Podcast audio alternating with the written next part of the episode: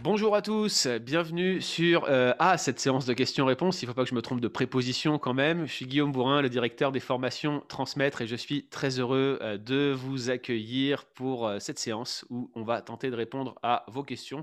Je dis vos questions, on en a aussi qui sont venues de discussions entre les professeurs, pour tout vous dire. Et je suis toujours épaté de voir que plus les formations Transmettre avancent, plus on a d'étudiants, moins on a de questions. Je crois que c'est dû à la clarté des, des professeurs qui sont absolument limpides et exceptionnels ce qui fait que vous n'avez rien à demander, ou alors ça veut dire que vous ne regardez plus les cours le samedi et euh, que vous les regardez dans la semaine et que vous posez vos questions plus tard, malheureusement. Si c'est tel est le cas, merci de nous avertir et nous expliquer ce qui vous empêche de poser des questions. Ça nous permettrait justement de nous ajuster et éventuellement euh, de décaler un peu plus la séance de questions-réponses. Ça pourrait être une bonne idée. On est ouvert à cela. Et j'en profite pour vous dire qu'on est toujours euh, ouvert aux suggestions. Alors, je suis avec vos deux professeurs. Nous avons euh, Pierre Sauvan-Choni. Ça va, Pierre Sauvan Ça va très bien. Pierre Sauvan qui a enseigné la majorité du cours, notamment ce qu'on appelle les prolégomènes, l'introduction à la théologie systématique, puis quelques-unes des œuvres de Dieu, ses modes d'existence plutôt, euh, Dieu en tant que, que, Dieu trinitaire, et également le Dieu créateur. Et puis Pascal, salut Pascal. Bonjour Guillaume, bonjour Pierre Sauvan. Pascal qui lui euh, s'est occupé davantage euh, de la nature même de Dieu, de ses attributs, de certaines doctrines qui sont centrales à la personne de Dieu et qui ont été controversées ces dernières années, la simplicité divine, l'impassibilité, et ça tombe bien, car nous avons des euh, questions à ce sujet. Peut-être d'ailleurs on va commencer avec toi Pascal avec une première question. La question porte sur la simplicité divine. Vous dites que Dieu est simple, nous dit cette question. Autrement dit qu'on ne peut pas le diviser, qu'il n'existe pas en différentes parties. L'auditeur a bien compris hein, ce qu'on voulait dire par simplicité, mais voilà la question. Dire que Dieu existe en trois personnes, ne serait-ce pas dire que Dieu a plusieurs parties? Et que penser de ces attributs que vous avez exposés? Est-ce que ce ne seraient pas des parties de Dieu ou qui ne montreraient pas un certain morcellement en Dieu? Qu'est-ce qu'on peut répondre à ça, Pascal? Ben, euh, dans, le, dans le cours, j'explique bien que quand on parle de la simplicité divine, euh, on arrive à comprendre euh, jusqu'à un certain point qu'est-ce qu'on veut dire par là, qu'on peut pas, que Dieu est indivisible alors que qu'il n'y a pas de partie en Dieu, que Dieu n'est pas la somme de ses attributs. Euh, alors, on arrive à dire ce qu'il ce n'est pas, mais on n'arrive pas à, définir positivement euh, ce qu'il est. Je ne pense pas que l'esprit humain puisse saisir la simplicité euh, divine. Euh, c'est un des premiers points dans, mon exposition. Euh, quand on parle de l'incompréhensibilité de Dieu, euh, l'essence de Dieu ne peut être comprise que par lui seul.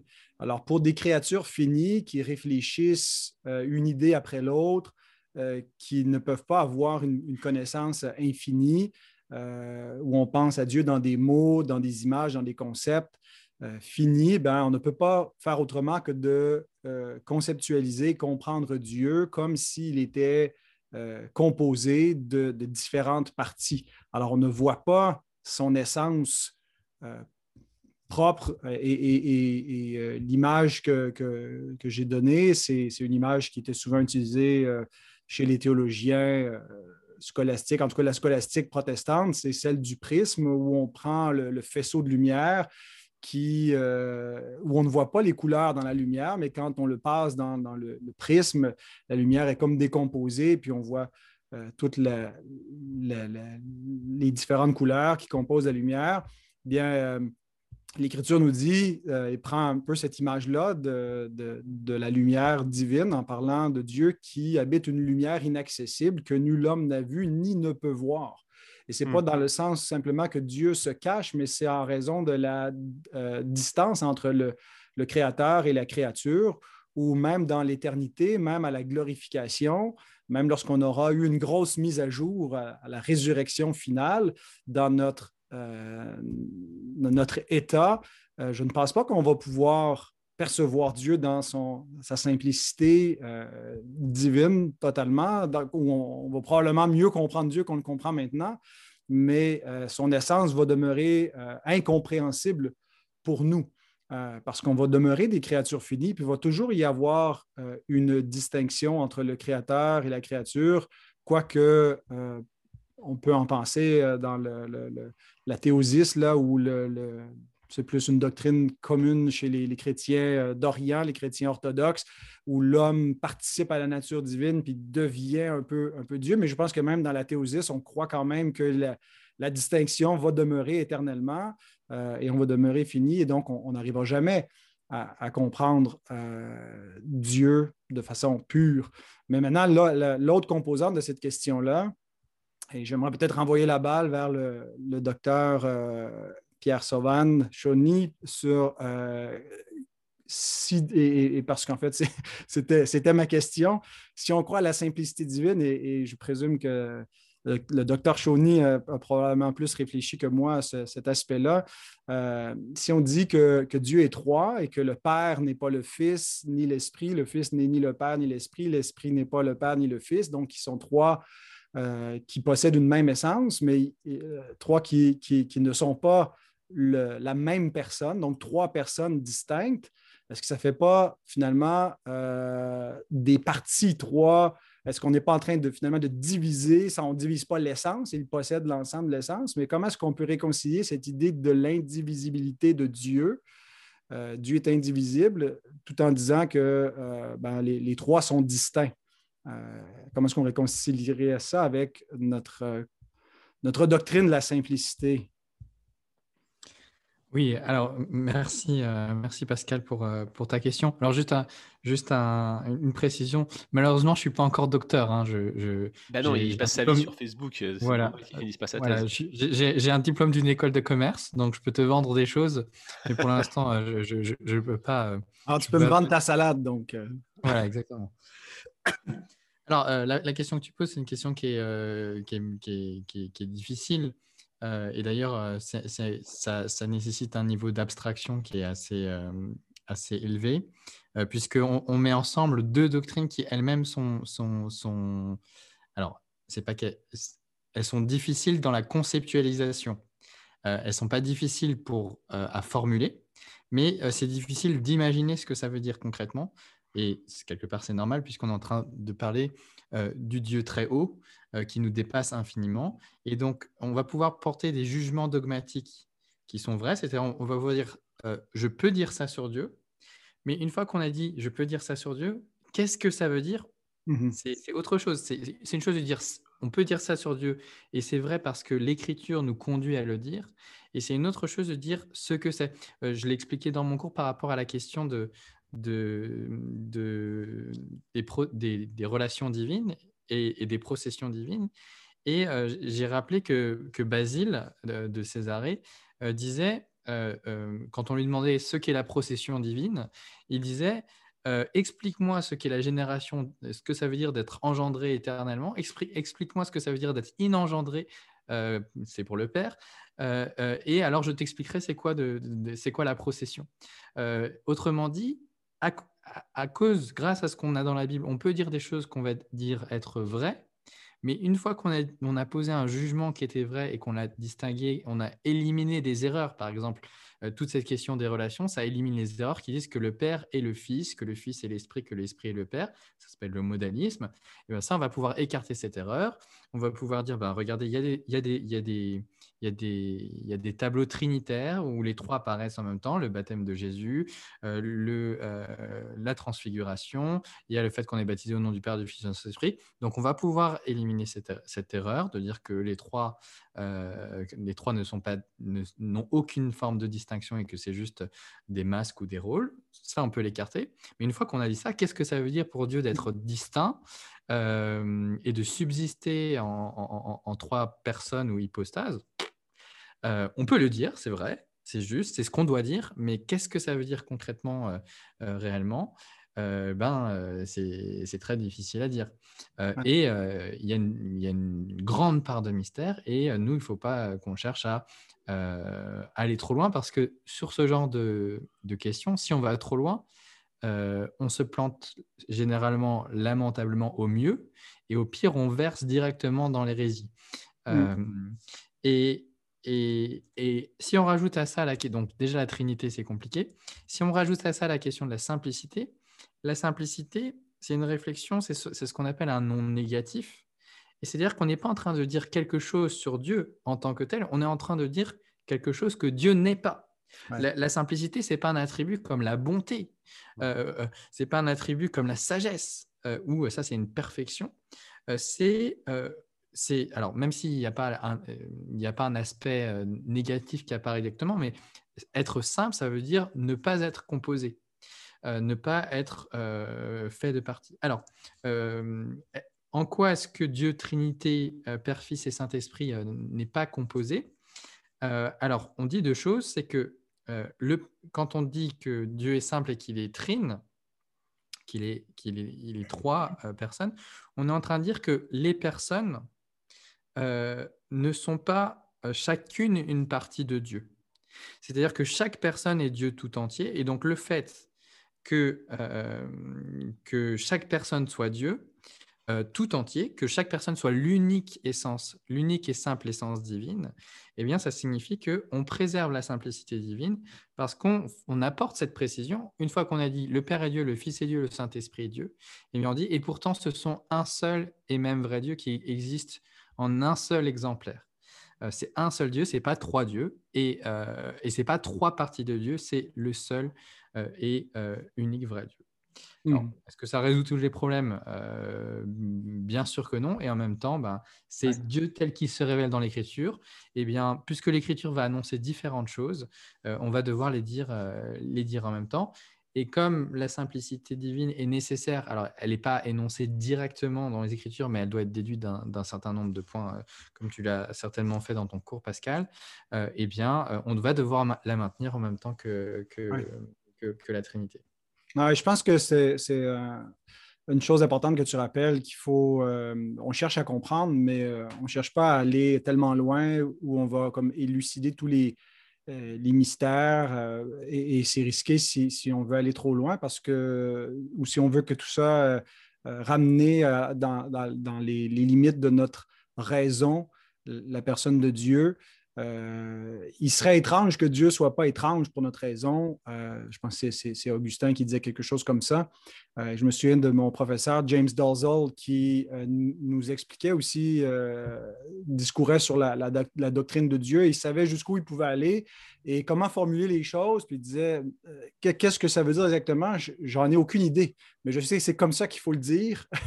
je sais que si on ne formule pas comme ça, qu'est-ce que ça implique? Parce qu'on est en train de rationaliser l'essence divine et puis que, c'est comme ça qu'on ouvre la porte aux hérésies. Euh, mais euh, voilà, donc il y a effectivement quelque chose qui nous échappe, mais on tient à, rapprocher c'est à la fois le fait que Dieu est trine, euh, mais que Dieu est un. Je pense que c'est important de, rappeler ces choses-là, euh, à, mon, à mon avis, parce qu'on est en train de parler d'une doctrine qui se, qui se réfléchit en quelque sorte à rebours, et on va rencontrer ça à plusieurs reprises quand on fait de la théologie systématique. Je pense euh, notamment, euh, moi je suis en pleine préparation du cours de Christologie comme Pierre Sauvan qu'on va donner le 24 avril. D'ailleurs, on vous, on vous rappelle que vous avez jusqu'à ce soir, hein, au moment de la diffusion de ces, de ces questions-réponses, pour vous inscrire à ce cours avec le tarif réduit qu'on vous a proposé. Et pour revenir sur, ce cours de Christologie que je prépare, on va parler du concile de Chalcédoine et des deux natures de Christ qui euh, euh, définit en quelque sorte la, relation que ces deux natures entretiennent. Et c'est pareil, en fait, le, credo du concile de Chalcédoine ne nous dit pas, voilà, c'est ça, c'est comme ça qu'il faut comprendre. Elle nous dit, bah, c'est incompréhensible, mais voilà les limites qu'on ne peut pas dépasser, voilà ce que ça n'est pas, en quelque sorte. Et souvent, en théologie systématique, on va euh, raisonner de cette manière-là. Donc, je, je, crois que c'était important de poser cette question et d'avoir euh, vos réponses, messieurs. Puisqu'on est encore une fois sur la simplicité, sur la relation aux attributs de Dieu, j'ai peut-être une, autre question euh, pour toi. Euh, Pascal, on nous a adressé cette question. Je ne parviens pas à comprendre la différence entre passion, donc on rejoint la doctrine de l'impassibilité ici, et la notion d'émotion. Dieu n'a-t-il aucune émotion vraiment? Comment peut-on seulement comprendre son amour s'il euh, n'a rien de commun avec le mmh. nôtre? Concrètement, ça veut dire quoi un Dieu sans émotion? Est-ce que ça existe déjà Ou est-ce qu'il y a une différence entre passion et émotion si forte qu'on peut dire que Dieu a des émotions, comme de l'amour par exemple, mais que ça ne sera jamais une passion chez lui? Oui. Ben, je, pense que quand on, dit que Dieu a des émotions, euh, encore là, c'est euh, analogiquement. Dieu n'a pas des émotions comme les hommes ont des émotions, mais ce qu'on veut dire par là, c'est que Dieu n'est pas, pas simplement une force impersonnelle. Il, est une personne et, donc ça implique euh, comme, une personne, euh, comme l'homme qui peut euh, ressentir de la colère, qui peut ressentir de la joie, qui peut ressentir de l'amour. Ben, Dieu, forcément, ressent quelque chose, mais contrairement à, l'émotion humaine qui, elle, est changeante, elle augmente, elle est causée par les événements et, va répondre à ces événements, va répondre à des paroles, va répondre à des situations. Bien, quand on parle de l'impassibilité de Dieu, on ne veut pas dire qu'il il ne ressent rien, qu'il est sans émotion.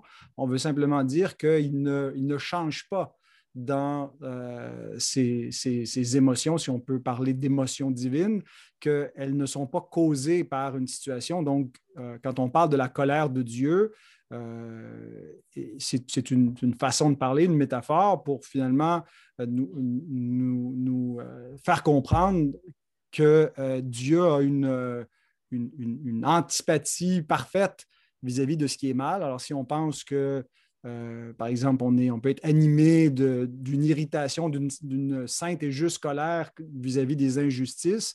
Bien, euh, la nôtre, elle est imparfaite, euh, elle, est en réaction, tandis que Dieu aborde éternellement le mal. c'est pas. et, peut-être qu'on le comprend mieux quand on parle, par exemple, de l'amour.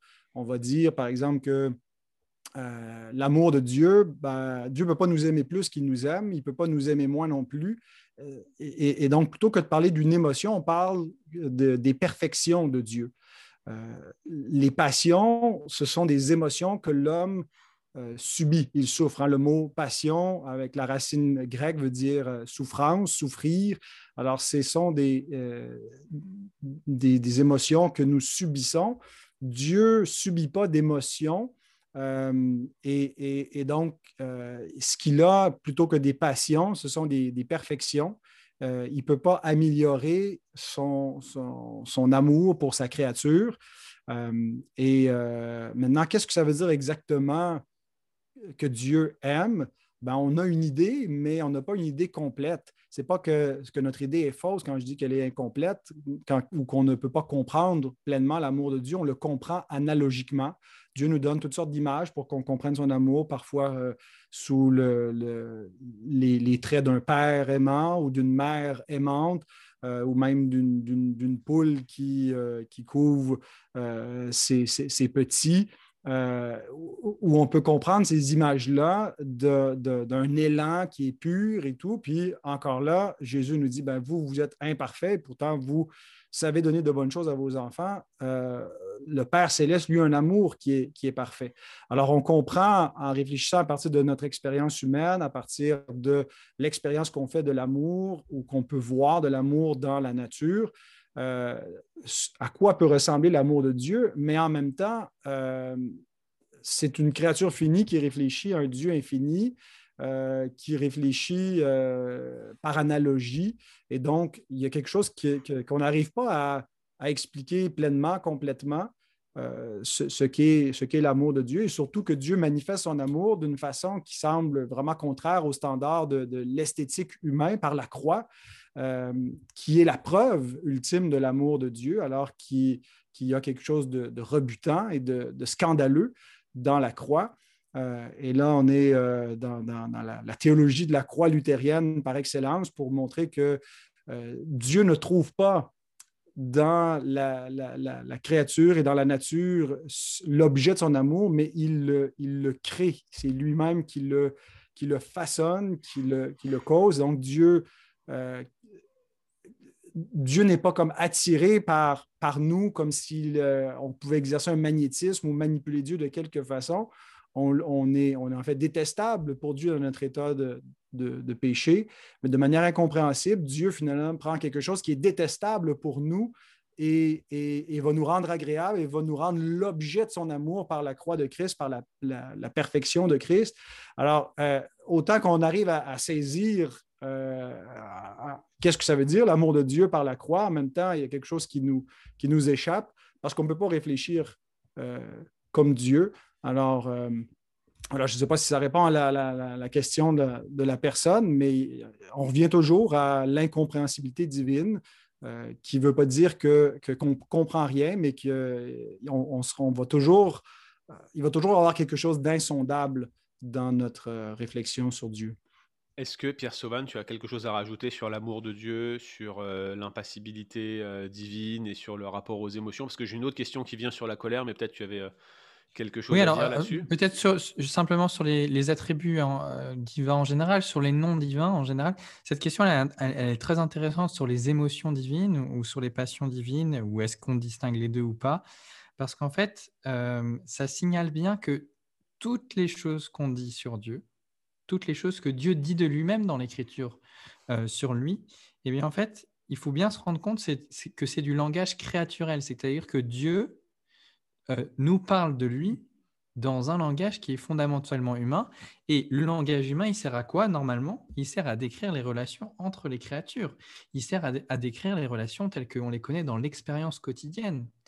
Et euh, donc, tout ce que Dieu va nous dire de lui, eh bien, euh, on va partir dans notre expérience au niveau de, la manière dont ça fonctionne, de, choses qu'on connaît. Et donc, euh, euh, sachant que Dieu n'est pas comme nous, il est, le très haut. eh bien, ça signifie qu'à chaque fois qu'on va devoir, on dit quelque chose de Dieu, on va en même temps devoir nier qu'on le dit entièrement euh, comme euh, on, le dirait de nous. Euh, il y a différentes manières d'utiliser le même langage. Alors moi, c'est une expression que, que, j'utilise tout le temps. On le voit même quand on utilise un mot. si par exemple je dis j'aime la pizza, j'utilise le mot aimer. Si je dis j'aime le PSG, j'utilise le mot aimer. Si j'ai dit j'aime ma femme, j'utilise le mot aimer. Et vous comprenez bien que euh, je ne vais pas aimer exactement de la même manière ma femme comme j'aime le PSG, comme j'aime la pizza. C'est quoi le deuxième, le PSG le, Paris Saint-Germain, c'est ce que c'est ce que Pierre Sauvan aime le plus avant même sa femme en fait. Je crois que c'est ça.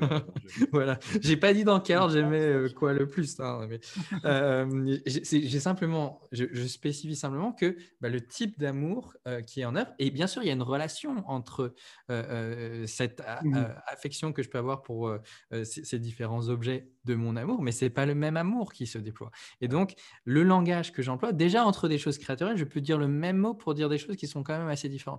Mais imaginez-vous bien que mon amour, il a quand même pas grand-chose à voir avec l'amour que Dieu a pour nous. Mmh. Euh, même si je suis quelqu'un d'extrêmement euh, sympathique et aimant, euh, clairement, je fais pas, je, je, fais pas le poids. Et pour un presbytérien, je pense que c'est pas mal. Je, je, pense que c'est important de, de, de, de, savoir ça. et quelque part, c'est pour cette raison que, que, certains théologiens expliquent que la meilleure manière de parler de Dieu, c'est d'utiliser les métaphores qu'il y a dans la Bible, par exemple en disant mmh. Dieu est un roc. Parce que quand on dit que Dieu est un roc, tout le monde euh, a en tête que c'est une métaphore et que c'est une image. Mmh. Alors que lorsqu'on dit que Dieu est amour, eh bien, on va se dire, ah, l'amour, c'est ça.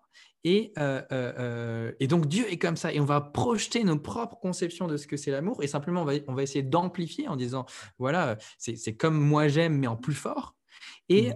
on ne va pas se dire, bah, est-ce que Dieu il aime simplement comme moi j'aime, mais en plus fort. Alors que quand on dit que Dieu est un roc, ou que lorsqu'on dit que Dieu est comme une poule euh, pour, euh, pour ses petits, eh bien, on voit bien que c'est une image. Tout de suite, ça, vient. Alors que plus on va dans l'abstraction, si on dit que Dieu est sage, si on dit que Dieu est juste, eh bien, on va, comment est-ce qu'on va penser que Dieu est juste? On va dire, c'est quoi d'être juste pour un homme? Et on va dire, ah bah Dieu doit donc être comme ça, mmh si euh, c'est comme ça qu'il est juste. Alors que toute cette question des attributs, c'est que il y a quelque chose de, ce qu'est la nature de Dieu qui, lorsqu'elle, elle, euh, considère le monde, il y a des reflets de l'être de Dieu dans le monde. Et ça, à cet endroit-là, c'est la justice. Et à cet endroit-là, c'est la bonté. À cet endroit, c'est la sagesse. Et donc, on va reprendre tous ces mots-là qu'on connaît dans l'expérience quotidienne et qui expriment et qui ressemblent à quelque chose qu'il y a en, euh, euh, Dieu et qui fait que on va pouvoir utiliser ces mots à rebours euh, euh, euh, c'est des mots qu'on connaît dans l'expérience quotidienne et qui correspondent à quelque chose que, qui ressemble à Dieu. Et donc, on va les utiliser pour ensuite parler de Dieu. Et vous voyez qu'il y a quand même un écart entre ben, la nature de Dieu. Et c'est pour ça qu'on va utiliser tous ces mots. Dieu est tellement grand qu'on a besoin de tous ces mots pour pouvoir, pour pouvoir parler de lui.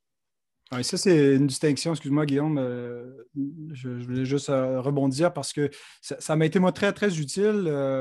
Euh, dans, le cadre de, un peu de cette controverse, moi, je suis venu à, redécouvrir le théisme classique euh, parce qu'il y avait une controverse dans, mon propre milieu réformé baptiste sur l'impassibilité. Puis, euh, Peut-être définir théisme classique, Pascal, pour tous ceux qui ben, Un peu la, compréhension que, les, chrétiens ont défendue au fil des siècles, mais qui, c'est comme si la doctrine de Dieu dans les, les dernières décennies, derniers siècles, a été un peu revisité, puis on voulait s'éloigner de, des confessions de foi traditionnelles et de cette, compréhension d'un Dieu euh, simple et puis de euh, l'impassibilité, tout ça. ça. cadrait moins un peu avec euh, les, aspirations de l'homme moderne.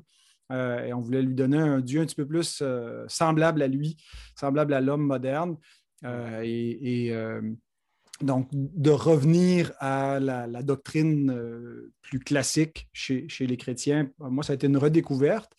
Euh, et, cette distinction-là que tu, soulignes, Pierre Sauvan, je pense que c'est vraiment importante, que c'est la, distinction entre nous et Dieu n'est pas seulement qualitative ou quantitative, mais quiditative du, latin quid, euh, qui veut dire, on pourrait dire, elle, est, essentiellement distincte, mais, mais, mais mais, quiditative, c'est plus cool à dire. Puis ça, je pense que ça marque un petit peu plus le point que euh, Dieu n'est pas juste plus grand ou, meilleur que, nous dans ce qu'on est dans notre essence, mais il est autre.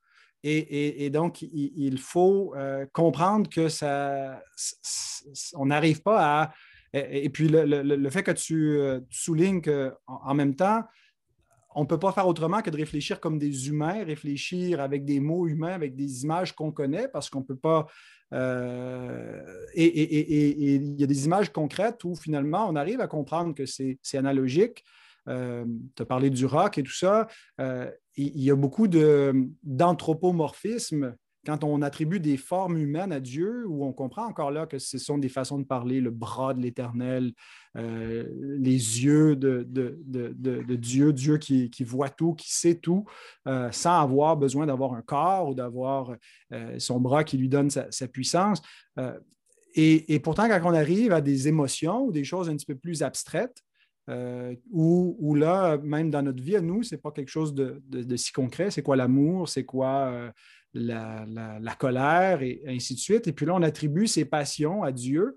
Euh, il faut comprendre que c'est un peu comme avec les anthropomorphismes, c'est des anthropopathismes. Ce sont des, passions humaines qu'on attribue à Dieu, mais qui ne devraient pas être vues comme si elles étaient propres à son essence. C'est une façon de parler de lui, mais euh, c'est analogique. Et on ne peut pas, on ne peut jamais parler de Dieu autrement que de cette façon-là, par analogie.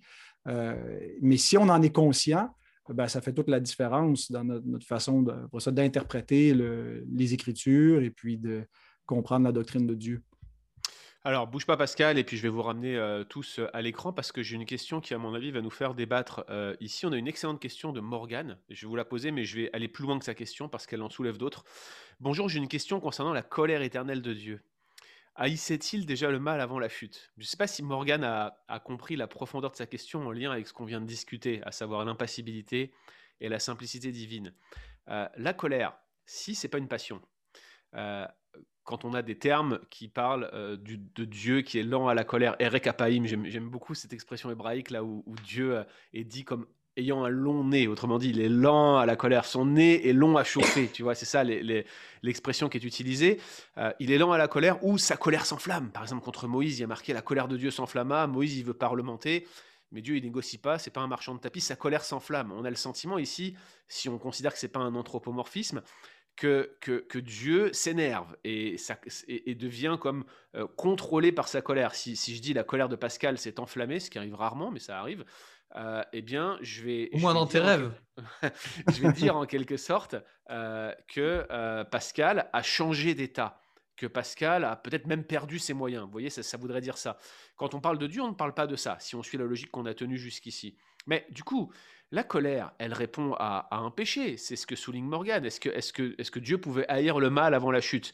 La question sous-jacente, c'est est-ce que le mal existait avant la chute? Ça, c'est une première question. Mais la deuxième, la colère, c'est quoi? C'est pas une passion, c'est pas une émotion, c'est pas un attribut. comment on va considérer la colère euh, dans cette perspective classique, théiste classique, avec l'impassibilité, la simplicité divine que vous avez exposée dans ce cours, messieurs? Qui veut répondre en premier?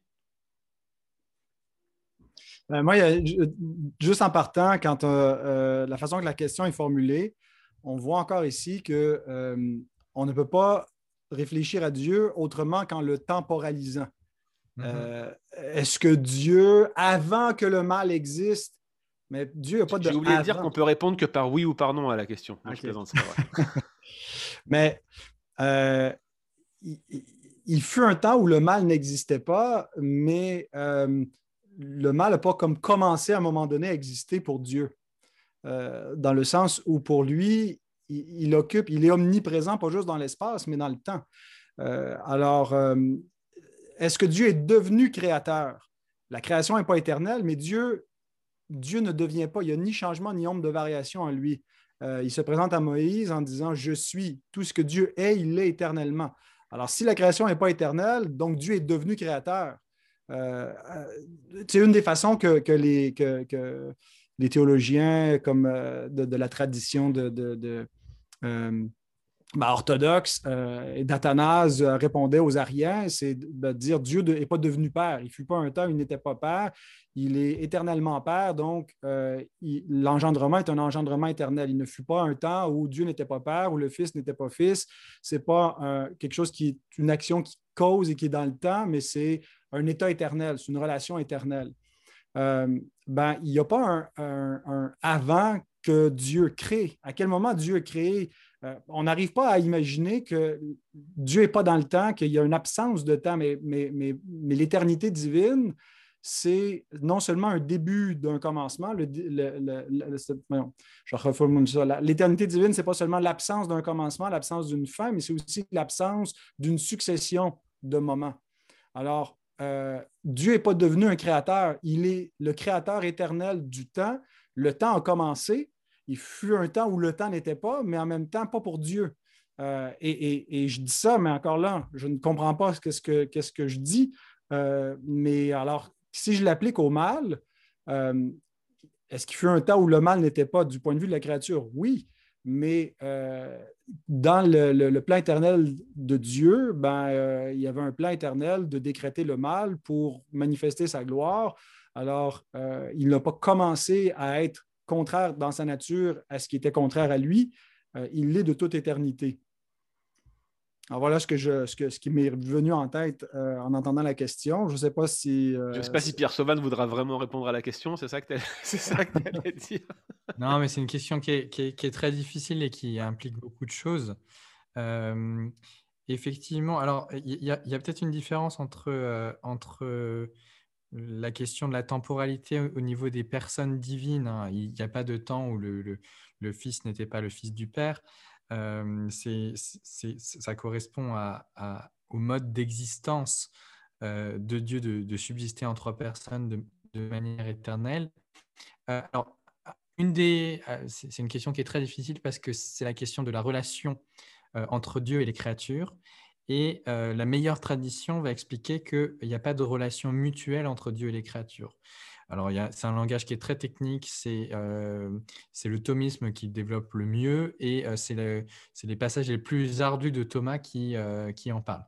Donc, il y a quand même des débats d'école qui sont très importants là-dessus. C'est vraiment pas facile à, à, trancher. ce qu'il faut comprendre, c'est que d'une certaine manière, il y a des choses. dire que Dieu est créateur, c'est un nom qui est relationnel. C'est-à-dire que Dieu est créateur parce qu'il nous a créés.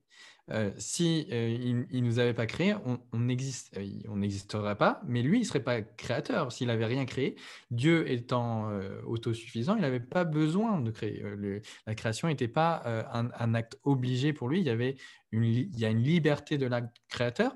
Alors la liberté même de cet acte créateur, j'en ai discuté cet après-midi avec avec un autre théologien. c'est soi-même un non négatif comme la simplicité, c'est de dire que Dieu n'est contraint par rien d'autre que lui-même. Il n'est pas contraint par quelque chose qui est en dehors de lui de, faire quoi que ce soit. Mais une fois qu'on a dit ça, on n'a pas dit grand-chose, à part qu'on a dit que Dieu n'était pas obligé par quelque chose qui était à l'extérieur de lui-même. Mais mmh. sur la vie intérieure de Dieu, on n'a pas, on, pas dit grand-chose. Alors, quand on dit ça, eh bien, Dieu créateur ou Dieu en colère, en fait, la colère de Dieu, on peut la voir sous deux angles, mais essentiellement, la colère de Dieu, c'est quelque chose qui réside en nous. Et d'ailleurs, même le langage biblique, il dit la colère de Dieu euh, se révèle du haut du ciel. Et en fait, elle, est montrée comme reposant sur les créatures. Pourquoi mmh est-ce que Dieu est en colère? C'est parce qu'il y a des êtres humains qui sont pécheurs. Euh, et donc, euh, la colère de Dieu, elle existe en rapport à ça. Et là où, où Pascal euh, répond de manière entièrement pertinente à, la question qui est posée, c'est que effectivement, ce qui va faire le lien entre l'éternité de Dieu et la colère de Dieu contre le mal, c'est que il y a ce qu'on appelle le décret ou, la volonté divine dans un langage plus simple. là encore, la volonté de Dieu, elle est éternelle. elle, existe indépendamment du temps et, hors du temps. Et euh, alors, je ne vais pas rentrer dans ces questions-là qui, sont euh, extrêmement compliquées et sur lesquelles surtout on n'a pas beaucoup d'éléments bibliques euh, pour travailler. Donc ça veut dire que comme on n'a pas d'éléments de révélation spéciale là-dessus, on ne va pas pouvoir en dire grand-chose. mais dans la mesure où il y a un décret divin, un simple décret divin éternel, eh bien ça veut dire que le mal est déjà anticipé, il est déjà décrété même. Euh, et euh, du coup, la colère de Dieu, elle existe déjà. Alors, c'est quelque chose qu'on ne dira pas forcément dire. C'est peut-être pas la bonne manière de dire, de dire que la colère est en Dieu. Parce qu'en réalité, la colère, elle est sur nous. Euh, c'est quelque chose qui correspond à, à, notre situation. Et si on dit ça, alors, une fois encore, hein, quand on peut dire, et on doit dire que Dieu est en colère, il faut faire attention lorsqu'on est des théistes classiques J'en profite, euh, Guillaume, pour euh, proposer, euh, pour proposer une, une, définition pour éclaircir. En fait, la notion de théisme classique, c'est devenu une étiquette. Et c'est une étiquette aussi où c'est un peu un argument d'autorité en disant il y a les classicalistes, c'est ceux qui étaient là avant, et puis il y a les novateurs, qui viennent avec leurs idées toutes pourries et, qui veulent renverser le monde. donc c'est un peu négatif de, poser les choses comme ça. Bon, c'est pas faux en même temps, hein, mais, mais, mais, mais, mais, mais, mais c'est biaisé. Mais, mais ça ne dit rien de la, notion elle-même. En fait, il vaut mieux partir en sens inverse et dire que proposent les novateurs?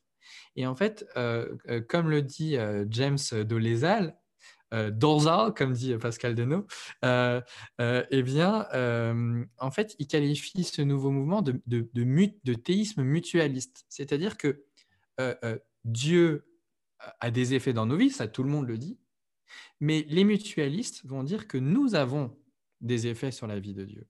Et ça, c'est ce que euh, la tradition classique, au moins depuis Saint Augustin, et en fait déjà euh, chez les pères cappadociens, euh, eh bien, ils vont dire que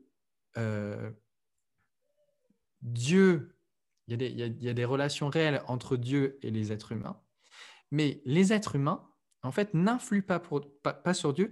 Et ça, ça correspond au thème de l'indépendance divine. Euh, Dieu n'est pas dépendant des créatures. Et ça, on, a un langage biblique euh, qui est assez marqué là-dessus. Et d'ailleurs, euh, une des raisons pour laquelle on va, on va affirmer la doctrine de la simplicité, c'est qu'il y a un langage, alors on, peut dire l'acéité, c'est peut-être comme ça que tu l'as dit, Pascal, dans ton cours, mais le, la manière, on va dire, plus terre à terre d'en parler, c'est de parler d'indépendance, c'est que Dieu n'est pas dépendant des, des créatures. Et du coup, sur cette question de, de des émotions, eh bien, on peut dire, dans un premier temps, Dieu est en colère, et ça, risque, ça peut être notre travers à, nous, théistes classiques, c'est de dire non, non, Dieu n'est pas en colère, parce que la colère, c'est une émotion, c'est une passion, et en fait, euh, c'est juste une métaphore. Il faut dire Dieu est en colère, parce que la Bible le dit en tant que tel, mais Dieu n'est pas en colère comme les créatures peuvent être en colère. La colère de Dieu est tout à fait différente de notre colère parce que ses voix ne sont pas nos voix, ses, ses pensées ne sont pas nos pensées, et sa colère n'est pas notre colère. Ça, il faut le dire. Mais une fois qu'on a dit ça, parce que c'est le risque, alors pour la colère, ça ne nous pose pas trop de problèmes, mais si on commence à le dire avec l'amour ou la justice, si on dit euh, sa voix ne sont pas nos voix, ses pensées ne sont pas sa justice n'est pas notre justice, ou son amour n'est pas notre amour, et là, on va commencer à faire un peu trembler les, trembler les gens en disant mais c'est quoi ce monstre froid qui n'a pas d'émotion euh, euh, Et donc, même lorsqu'on dit qu'il est amour, en fait, il n'est pas amour, même lorsqu'on dit qu'il est juste, en fait, il n'est pas juste, ou sa justice, ça peut être quelque chose de complètement que ça peut être quelque chose que nous, on appelle l'injustice. Euh, comment est-ce qu'on sait Et en fait, il faut tout de suite ajouter, non pas seulement de dire, lorsqu'on dit quelque chose, il faut euh, en partie l'affirmer, mais immédiatement nier que c'est pas sous le même, mode que les créatures. Mais ensuite, il faut ajouter, c'est pas parce que Dieu est moins que l'amour ou que la justice, c'est parce qu'il est une plénitude totale, quelque chose qui nous dépasse infiniment et qu'il y a euh, une plénitude de vie et de, de bonheur en, Dieu, de félicité, euh, et euh, qui fait que tout ce qu'on va pouvoir dire de l'amour de l'amour humain, de la justice humaine, de la colère humaine, eh bien en fait c'est c'est infiniment en deçà de ce qu'est Dieu. Et mmh. donc il faut il va falloir pour la colère faire ce même cheminement de, en dire l'Écriture parle de la colère de Dieu. Eh bien il faut l'affirmer. Dieu est en colère et on va le prêcher. Euh, et euh, je pense que même quand on est un théiste classique euh, comme Guillaume, comme Pascal, comme moi, on va, lorsqu'on a les textes qui présentent la colère de Dieu, on va le prêcher de toutes nos forces. Et en même temps, on devra dire, peut-être pas dans cette prédication-là si on veut annoncer l'évangile à ce moment-là et qu'on veut pas trop embrouiller les gens en même temps. Mais à d'autres moments, on dira Mais Dieu n'est pas en colère comme nous, nous sommes en colère. C'est pas une colère, par exemple, avec un coup de poing sur la table, qui est incontrôlée, qui déborde. Euh, et, donc, on va pouvoir commencer à mettre des limites. Cette colère n'est pas comme ça. Et en même temps, la raison pour laquelle la colère de Dieu n'est pas comme notre colère, c'est parce que Dieu est un mmh. Dieu de plénitude. Euh, et euh, ce qui signifie ici, c'est l'hostilité fondamentale au mal qui surgit dans la création euh, et qui va vaincre. Et donc, le thème de la colère de Dieu, on va le rattacher ici au fait qu'il va surmonter le mal qui est entré dans la création. Et puisque ce, ce, plan de Dieu, il procède de la volonté éternelle du, du décret éternel, eh bien oui, Dieu est en colère de toute éternité sous ce plan-là, parce que Dieu a voulu un monde qui, va qui, est tombé, mais qui va rétablir pleinement dans la nouvelle création. Et ce thème de la colère de Dieu, eh bien, il doit être rattaché à cette visée de restauration finale dans laquelle on vivra dans la félicité de Dieu, lorsqu'il y aura plus de deuil, plus de larmes, etc. Et là, la colère de Dieu, quelque part, aura, euh, euh, dans ses effets temporels, mmh. euh, ce sera pleinement déployé. Et c'est le thème du jugement dernier qu'on retrouvera à ce moment-là. Alors, si on veut répondre à la question de, de Morgane, si je comprends bien ce que, vous nous avez dit tous les deux, c'est qu'effectivement, il faut distinguer temporalité et intemporalité parce que la colère existe au travers des décrets divins, donc de toute éternité, mais elle se manifeste dans le temps par rapport et vis-à-vis du péché. Est-ce qu'on peut parler, est-ce que c'est réducteur de parler de projection de la justice de Dieu plutôt que de parler d'un attribut ou d'une émotion ou d'une passion? C'est la manière dont la justice de Dieu s'exerce en réponse au péché? Est-ce que c'est faux de dire ça? Est-ce que c'est vrai? Est-ce que c'est trop réducteur? Pierre Sauvan euh, Je ne suis pas exactement clair sur ce que tu signifies euh, par projection, ça peut vouloir dire autre chose, mais effectivement, la colère, euh, tu vas pouvoir, la, hum, si, tu fais des classements d'attributs, déjà, il y a une question qui va se poser justement, est-ce que la colère, c'est un attribut de Dieu ou pas? Moi, je suis, prêt à, je, suis prêt à le dire, mais une fois encore, bah, la colère doit être aussi, doit, on peut l'utiliser euh, euh, aussi ben, parce qu'on fait un travail biblique où on prend l'ensemble des images qui sont utilisées et euh, ben, on va le classer du côté de la sainteté, ou alors la sainteté ça reste abstrait, ou de la justice de Dieu. Dieu est juste, il donne à, chacun selon ce qu'il mérite. Et, et, dans le cadre du péché, eh bien, le salaire du péché, c'est la mort. Et, et, ça, c'est le thème de la colère de Dieu contre le péché des hommes qui, qui, qui rentre en compte.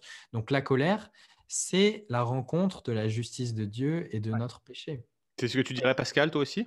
Oui, ben, c'est ma compréhension aussi que c'est on le dépeint négativement, mais en fait, ça décrit quelque chose de, de positif euh, en Dieu, c'est sa justice et sa sainteté qui maintenant doit, euh, qui, vient, j'aime l'expression, qui rencontre le, péché de l'homme, de la créature.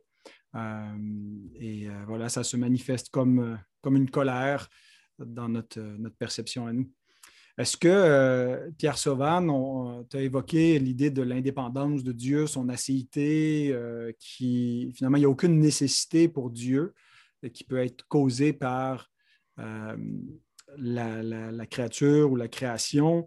Euh, je reviens avec cette idée de, d'une création qui n'est pas éternelle, mais Dieu qui est, qui est, créateur. Est-ce que c'est un attribut? Comment est-ce qu'on doit concevoir? Est-ce que Dieu aurait pu finalement être un créateur sans créer? Il n'y avait pas de nécessité de créer, mais est-ce qu'il pouvait être un créateur sans nous créer? Est-ce qu'il faut classer ça dans le, euh, la, pure actualité divine? Finalement, euh, Dieu, c'est ce qu'il est, mais sans nécessairement que le, il n'y a pas de, potentiel. Euh, Dieu est pur acte. Mais comment, comment, comment comprendre finalement que la création n'est pas éternelle, mais que Dieu est le créateur éternel? Hmm. Alors ça, bon là, on va rentrer dans ce que le théologien avec lequel j'ai discuté cet après-midi, avec lequel je suis, hein, dont je suis l'élève en fait, hein, il appelle ça, alors je ne sais pas s'il y a un mot en français, en anglais ça donne technicalité. Hein. On rentre dans des, technicalités, un domaine technique qui est quand même assez, euh, assez poussé. Euh, c'est une question qui est quand même euh, très difficile parce que il faut maintenir, et en fait la seule chose qu'on va dire c'est ce qu'il faut maintenir en même temps, et on ne va pas pouvoir dire comment est-ce qu'on le fait. Il faut maintenir ici deux choses. Euh, ou il y a plusieurs choses qu'on La première chose qu'on va devoir dire, c'est que euh, l'acte de création est un acte libre. Et pas seulement la création, mais euh, le décret divin est un décret libre, c'est-à-dire qu'il n'y a pas de nécessité interne à Dieu pour que Dieu ait fait ce monde-là. Si Dieu avait voulu faire un autre monde, ou si il avait voulu faire des autres formes de vie qu'on ne peut pas imaginer, ou bien s'il avait voulu peupler le monde de licornes, il aurait pu le faire. D'accord? Donc, il n'y avait pas une nécessité intrinsèque à, ce qu'il crée un monde sans licorne et euh, avec Pascal Denot. Je crois pas qu'il y des euh, Il aurait pu faire un, monde avec des licornes et sans Pascal Denot. Ça aurait, été, ça aurait été marrant. Euh, au moins, les licornes, ça aurait été, ça aurait été rigolo. Mais Pascal Denot, c'est marrant aussi. Hein. C'est marrant aussi. voilà. Bon, c'était apparemment c'était soit l'un soit l'autre. Hein, donc, euh, et mais non, justement, Dieu aurait pu faire aussi un monde où il y avait Pascal Denot et euh, des licornes. Et, voilà, il n'y avait pas nécessité. Alors pourquoi est-ce que c'est important de dire que Dieu était, était, était libre de cette nécessité-là, qu'il n'y avait pas de nécessité qui portait pour Dieu Parce que si on commence à dire qu'il y a des choses dans la création qui sont nécessaires, alors en fait, on en fait, ça, signifie que c'est le prolongement de la nature de Dieu. Dieu est obligé de faire ça. Mmh Et euh, comme le seul être euh, nécessaire, c'est Dieu, ça signifierait que le monde tel qu'il existe serait un monde qui est nécessaire. Donc, on va devoir affirmer qu'il y a une liberté, une liberté de la créateur. Et en même temps, en vertu de l'idée qu'il n'y a pas de composition en Dieu, la simplicité divine, eh bien, on va devoir dire, euh, on va devoir dire des choses qui sont. Alors, de toute façon, en fait, comme on le disait tout à l'heure, nous, on est obligé de, réfléchir avec certaines catégories. On est obligé de euh, réfléchir avec le temps, par exemple. Et donc, dès qu'on va commencer à parler d'éternité, on va commencer à bugger. Mais il y a aussi des choses qui sont très basiques dans notre existence et qu'on on va devoir nier de Dieu. Par exemple, on va distinguer entre l'essence et l'existence. C'est-à-dire que ben, l'idée de licorne, on voit tout ce que c'est, mais l'existence de la licorne, il n'y a pas. Euh, euh, je peux avoir une idée précise de ce que euh, je veux faire comme plat, mais au moment où je commence à le faire, ça n'existe pas encore. Et dans deux heures, on verra si ça existe ou pas, une fois que j'aurai fait, si j'ai réussi mon plat ou pas. Donc, il va y avoir un passage de l'essence, de la nature de, de, mon bœuf bourguignon. il y a l'essence du bœuf bourguignon qui existe, mais il va y avoir un passage à l'existence à partir des aliments que j'ai dans mon frigo et que je vais essayer de mettre ensemble pour pouvoir faire quelque chose. Donc, tout ce qu'on fait, il y a l'idée, l'essence, et il y a l'existence. En Dieu, cette distinction n'existe pas. Hmm. Et pourtant, on ne peut pas penser sans. Et donc, même lorsqu'on va parler de Dieu, on va distinguer. Euh, euh, et c'est la même chose pour, euh, pour le.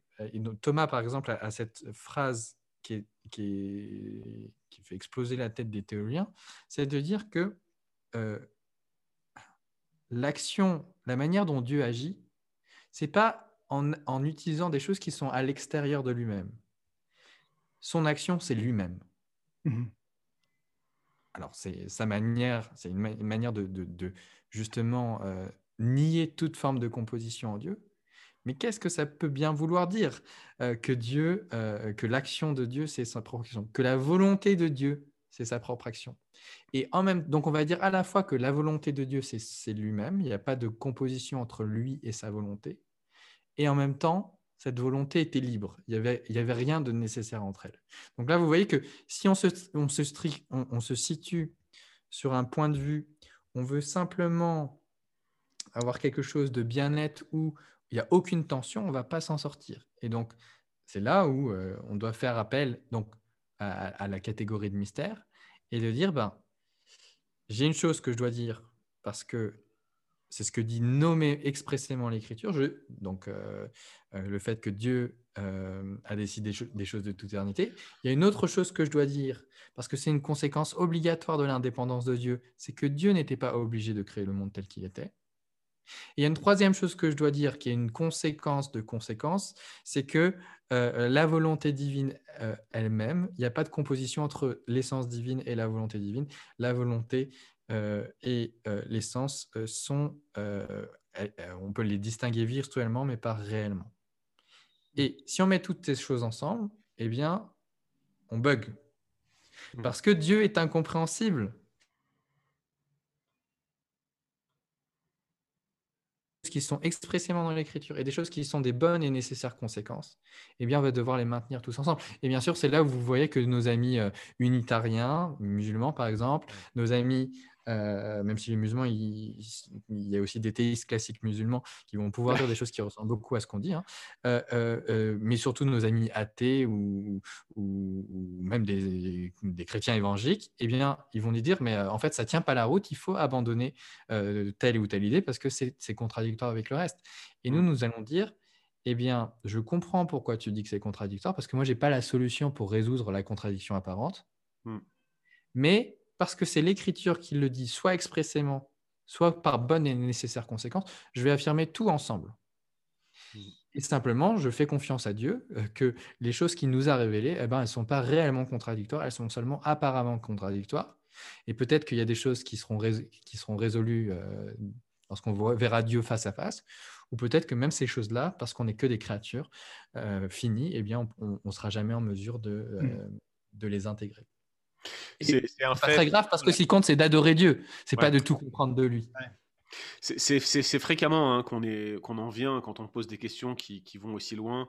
Euh, de, de, de, de, présenter comme ça cette notion d'incompréhensibilité divine. Et souvent c'est perçu comme euh, un, argument euh, un peu comme une retraite par, surtout par ceux qui sont des adversaires de la foi chrétienne. Mais cet argument d'incompréhensibilité il revient dans toutes sortes de, philosophies. Il y a toujours une incohérence quelque part ou en tout cas une incohérence perçue. Ici on voit que c'est des raisonnements qui sont effectivement essentiellement basés sur des bonnes et nécessaires conséquences parce qu'on n'a pas toutes les données bibliques pour répondre et qu'effectivement peut-être on le connaîtra au ciel on espère en tout cas, et, qu'on le, connaîtra de cette manière-là. Ça me conduit à la dernière question. On est déjà beaucoup, beaucoup développé là sur les questions de nos, de, nos étudiants et celles qu'on a aussi sélectionnées euh, pour les besoins de, cette séance de questions-réponses.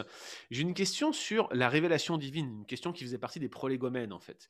On, sait que Luther, euh, lorsqu'il est mis en accusation, par euh, les autorités catholiques, où on lui demande de se récanter, il parle du fait d'être convaincu par les Écritures, mais il rajoute et par une pleine raison. Il dit, à moins d'être convaincu par les Écritures et par une pleine raison. Il accepte la révélation divine, mais il faut aussi que sa raison, à un moment donné, l'éclaire euh, sur euh, sa propre réflexion. Ça me conduit à une question qui euh, va probablement susciter encore d'autres discussions. Quelle est la place de la raison humaine dans la théologie? Si nous cherchons la révélation de Dieu en lisant les Écritures, pourquoi est-ce qu'on viendrait utiliser la raison pour interpréter les Écritures? Ne serait-elle pas euh, un obstacle, en quelque sorte, à notre compréhension de Dieu, puisque ce que nous voulons, c'est que Dieu se révèle, pas que nous le cherchions à tâtons euh, au moyen de notre intelligence qui est limitée et en plus de ça affectée par la chute. Pourquoi est-ce que Luther demandait à être convaincu par les Écritures et par une pleine raison? Quel était euh, son but? Et devrions-nous, nous aussi, considérer la raison positivement comme apparemment lui-même le faisait? Est-ce que l'un d'entre vous voudrait répondre à cette question Pierre Sauvanne, par exemple, ou, ou peut-être éventuellement Pascal Je ne sais pas qui voudrait commencer c'est plutôt une question qui est en rapport avec, avec, ma partie du cours.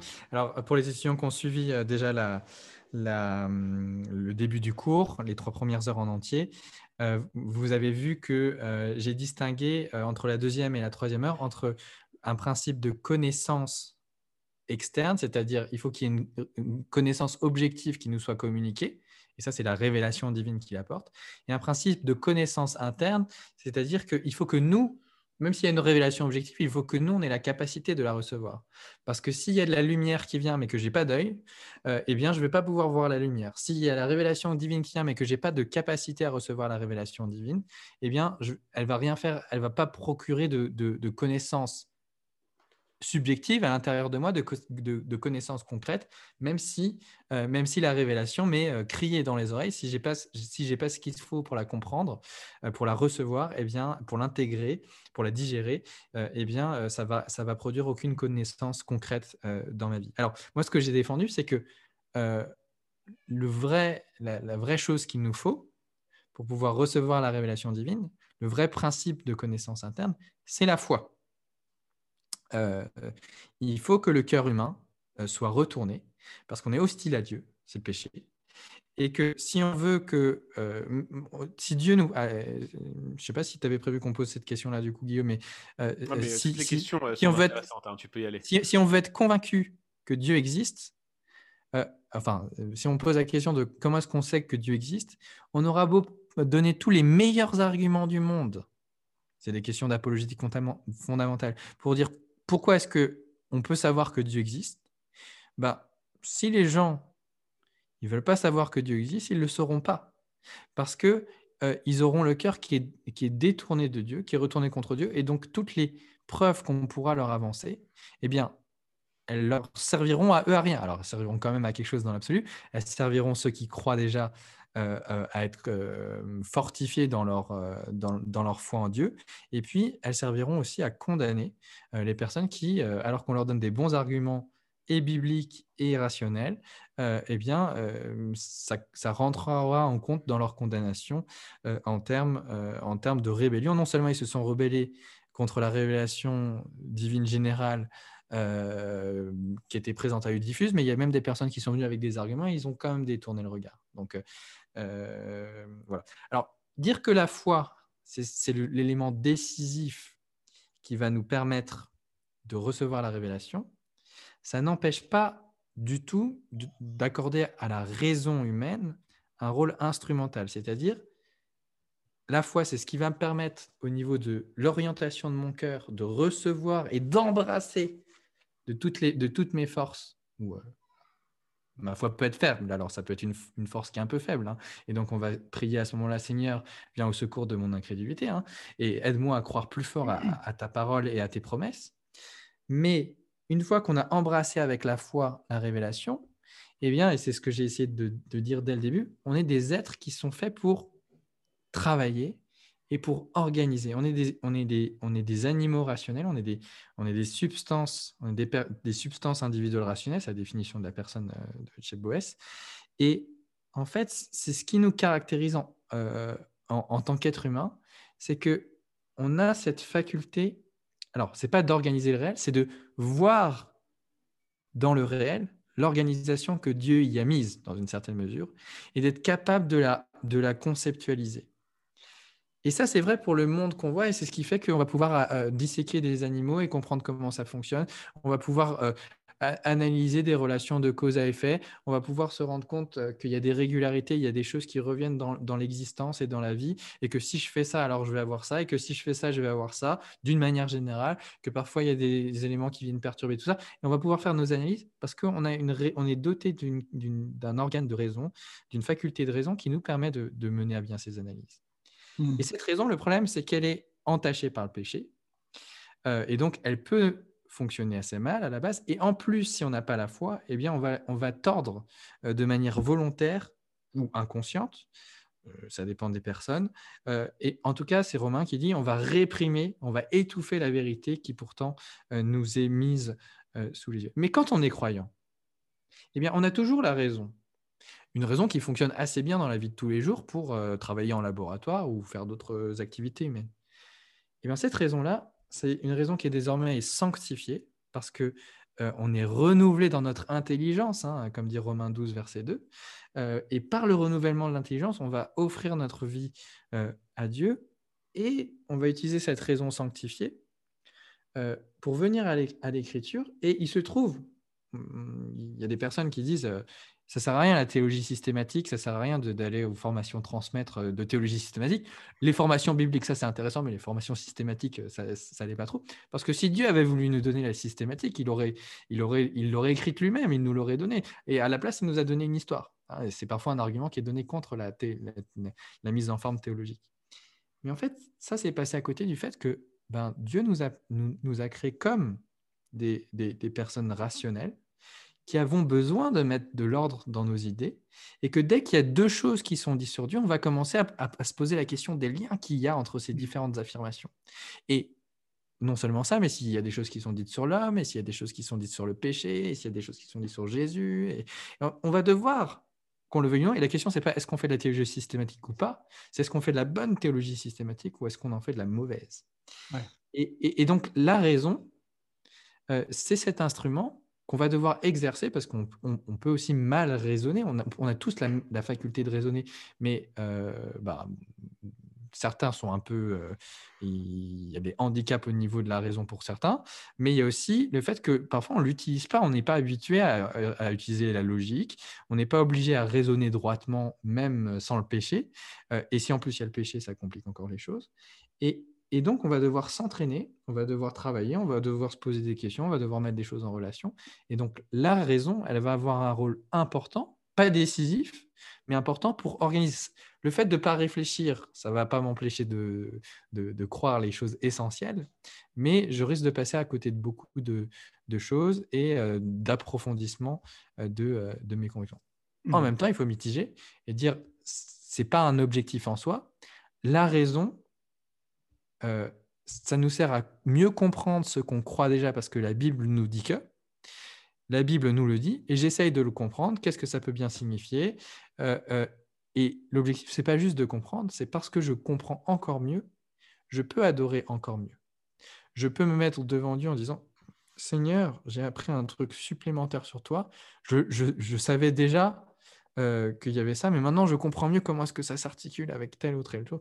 Quel Dieu merveilleux tu es. Et ça, c'est important de, voir dans ce débat entre la foi et la raison, de se dire la raison, elle est là pour euh, permettre à la foi d'être encore plus alimentée dans son émerveillement devant Dieu. Et c'est un des problèmes des théologiens, c'est que peut-être euh, quand ça devient un métier, eh bien, on, oublie un peu l'émerveillement. Mmh euh, et, et, il faut toujours ben, prier euh, les uns pour les autres dans la communauté des théologiens et pour, pour soi-même lorsqu'on fait de la théologie, euh, pour, euh, pour, pour, ne jamais passer à côté de cet émerveillement, parce que sinon on loupe le coche bien comme il faut. je pense que tu as dit un point vraiment important, Pierre Sauvan, c'est qu'il ben, n'y a que le, le, croyant, celui qui, qui a l'Esprit de Dieu, qui peut proprement utiliser la raison en faisant de la théologie. On parle d'une raison saine, une raison régénérée qui se soumet à la révélation divine. Et souvent, peut-être euh, la, la, réticence que certains croyants peuvent avoir, euh, l'idée d'abord d'une théologie systématique, parce que c'est un exercice de la raison de, de catégoriser et réfléchir à partir de la révélation biblique, mais on n'est pas en train de parler ici de, de, de, rendre la raison autonome ou de réfléchir à partir de la raison en soi. Ce n'est pas simplement le, pas un rationalisme. En fait, on est fortement opposé au rationalisme. Euh, c'est souvent, euh, souvent euh, ceux qui, qui exigent le, biblicisme là, de, vouloir avoir des, textes preuves. Je vais donner un exemple bien concret de là où la raison saine est utile. par, opposition à une approche là, qui ne veut pas qu'on utilise des déductions puis des, le, principe herméneutique que tu as évoqué un peu plus tôt, une, une, déduction, c'est quoi, une bonne et nécessaire conséquence. donc, c'est l'idée qu'il y, a des, il y a des vérités qui doivent être crues dans la Bible qui ne sont pas dites de manière explicite, euh, mais qui sont, qui sont euh, contenus dans la révélation et qui sont là nécessairement. Prenons l'exemple de la Trinité. Euh, si on, veut se tenir exclusivement à un langage biblique, une des premières choses que les témoins de Jéhovah nous disent quand ils nous racontent, c'est le mot Trinité n'est pas dans la Bible ce qu'on concède sans aucun problème, mais ça ne veut pas dire que la Trinité n'est pas dans la Bible. Comment euh, y est-elle? Ben, elle y est de façon euh, bonne et nécessaire parce qu'elle nous présente un seul Dieu, puis elle nous présente aussi trois personnes distinctes qui sont toutes les trois dieux. Puis la seule façon qu'on peut comprendre cela, ben, c'est si on réunit ces, ces différents éléments du dogme de, la Trinité ensemble, mais en faisant ça, on utilise la raison saine qui se soumet à la révélation de Dieu. On n'est pas en train juste de réfléchir par abstraction ou dans le vide, mais euh, à partir des données bibliques, et puis on fait les déductions qui sont nécessaires, euh, et puis ça nous amène finalement à une théologie systématique, euh, et, c'est là où la, raison est utile en, théologie. Donc, elle n'est pas autonome, euh, elle se soumet à la révélation, euh, mais elle est en même temps nécessaire. Et si on refuse de faire, si on refuse toute métaphysique, et ainsi de suite, ben, on va tomber dans un biblicisme qui, je pense, est beaucoup plus rationaliste parce qu'il ne veut accepter que ce qui est acceptable pour la raison humaine. Nous, on n'est pas en train de dire que, euh, la doctrine de Dieu qu'on met de l'avant, elle n'est elle est pas irrationnelle, elle, elle, est suprarationnelle. L'unitarisme euh, des témoins de Jéhovah ou autres, euh, c'est un rationalisme, c'est de dire non, il faut qu'on arrive à euh, comprendre de façon qui ne contredise pas notre raison, la, révélation de Dieu.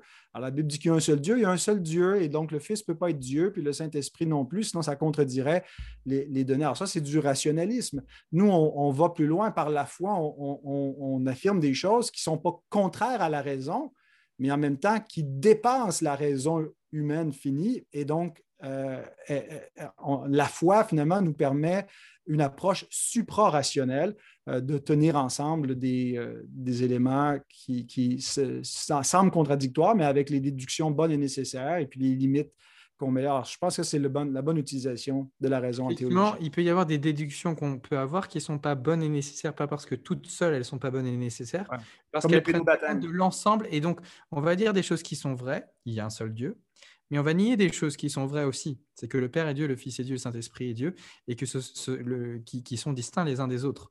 Euh, et donc, sous prétexte d'avoir une vérité, on va, on va la prendre toute seule, on va l'isoler.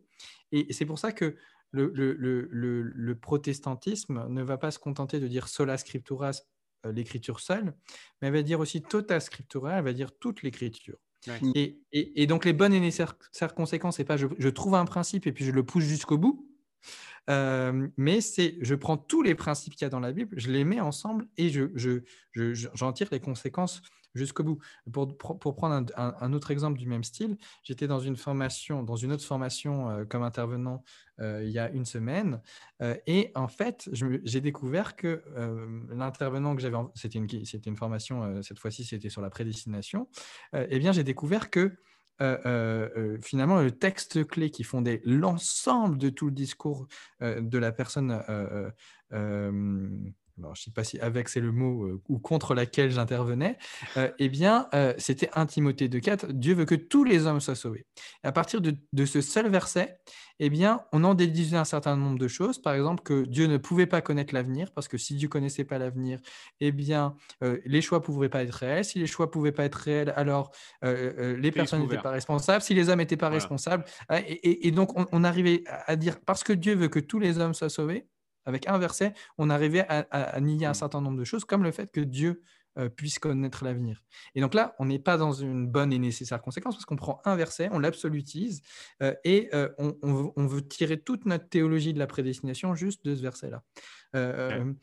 Alors que, moi, ce que j'ai essayé de plaider dans cette formation, c'est que, oui, et quand on est calviniste, on ne doit pas dire que l'homme n'est pas libre, même, si c'est la tentation qu'on peut avoir en tant que tel, mais, et même si on va devoir dire que la liberté, ce n'est pas forcément ce qu'on conçoit comme étant la liberté, qu'il faut avoir une appréciation fine de ce qu'est la liberté, mais ce qu'on voit dans l'Écriture, c'est que l'homme est responsable, clairement, et on le dit aussi fort que tous les autres, mais en même temps que l'homme est responsable, eh bien, il a son mouvement, sa vie et son être qui sont en Dieu. Et mmh. c'est pas parce que l'homme est responsable qu'on va devoir nier la souveraineté divine sur nos décisions. Et parce que je trouve dans l'Écriture que et Dieu est souverain sur nos décisions à chacun d'entre nous, et que je suis responsable, eh bien, je trouve les deux et je vais dire les deux. Mmh. Et je vais essayer de les articuler ensemble, une fois que, fois que j'ai vu ça, et je vais me dire quelle est la meilleure articulation quelle est la plus euh, logique et quelle est celle qui prend en compte l'ensemble des écritures. Et la seule, à mon avis, qui permet de faire ça, c'est de prendre en compte justement acte 17, en lui, nous avons le mouvement, la vie et l'être. Ce texte, il ne dit pas, euh, vous êtes des marionnettes, vous n'avez pas de mouvement. Euh, vous avez du mouvement, et ce n'est pas que des mouvements extérieurs, on a des motions intérieures, on a des émotions, on fait des choix, on a le mouvement. Mais ce mouvement, on le fait en lui. Et donc ici, on a une clé d'interprétation qui dit, oui, vous avez des mouvements intérieurs, mais ce mouvement, vous le faites en Dieu. Et du coup, tout le thème de la souveraineté divine, des décrets divins, des choses qu'il il a déterminées à l'avance, euh, eh bien, on va pouvoir harmonieusement, même si c'est toujours l'article, on va pouvoir harmonieusement euh, mettre, mettre tout ça ensemble. Juste euh, avant que tu Même si on explose tous les records, je laisse le dernier mot à Pascal. exact, j'allais dire, on vient de prouver l'adage qui dit des théologiens, être un théologien, c'est l'art de répondre à des questions que les gens ne se posent pas. Puisqu'on euh, n'avait pas de questions, puis on a défoncé le, temps des questions. On avait quelques questions. on avait quand même quelques questions, euh, mon cher Pascal. Non, mais c'est très riche. Le, problème, c'est que je dois être un peu le maître des horloges, là, ici, sur ce, sur ce dossier-là. Et donc, c'est important que, que, je puisse mettre, malheureusement, une fin à cette belle discussion. J'avais envie de dresser une tente avec vous et puis de vous y laisser mm. discuter. Non, je plaisante, de m'asseoir avec vous et, et d'y discuter avec vous. Euh, non, les, les, les, débats sont riches et je pense que ça en appellera d'autres. Et si on a d'autres questions de, des, auditeurs qui, seraient, qui nous seraient envoyées sur euh, le, formulaire de recherche du bon combat, le formulaire de contact du bon combat, pardon, et euh, via mail, hein, euh, va par transmettre à leboncombat.fr, communication at leboncombat.fr. On ne manquera pas de les faire suivre aux intéressés, ce qui pourrait d'ailleurs susciter quelques discussions supplémentaires, des podcasts, des articles, comme on aime les faire. Mais pour cette formation, il va falloir que nous respections un peu ce timing. Merci pour vos réponses très riches. Je crois que. Guillaume, peut-être rappeler aussi aux gens que s'il y en a qui ne l'ont pas suivi, il n'est pas trop tard. Ils ont encore une semaine, je pense. Euh, Absolument, c'est ce que, c'est ce que j'allais faire, en fait, de, de, de, dire aux gens que le cours est encore accessible pour ceux qui veulent le suivre. Et donc, si euh, euh, ça va susciter des questionnements chez vous, si vous voulez regarder un petit peu ce qui a été dit dans, le, dans la partie sur les prolégomènes, la méthode de théologie biblique, de théologie systématique, si vous voulez aller euh, regarder ce que Pascal a dit sur les attributs de Dieu, sur les noms de Dieu, sur certains éléments qui décrivent l'essence même de Dieu, si vous voulez regarder les modes d'existence de Dieu, notamment la question de la Trinité, telle que l'a traité Pierre Sauvan, ou le Dieu créateur également, tout ça, c'est dans ce cours qui fait 8h30 au total et qui reste accessible jusqu'à la fin de la semaine. Généralement, on laisse deux trois jours en plus. Donc il est encore temps de vous inscrire, en particulier si vous avez euh, apprécié euh, cette séance de questions-réponses. Messieurs, euh, c'était vraiment un, plaisir que de vous avoir avec moi pour cette séance de questions-réponses. Merci pour votre participation au cours Transmettre. On vous rappelle que vous pouvez vous inscrire au cours de Christologie. Les liens sont disponibles avec cette vidéo de questions-réponses. Inscrivez-vous sans tarder. Le cours va être vraiment, vraiment prenant et excellent et vous allez voir qu'on va passer de bons moments ensemble. Alors que le Seigneur vous bénisse. Merci de votre, de votre participation et à très bientôt.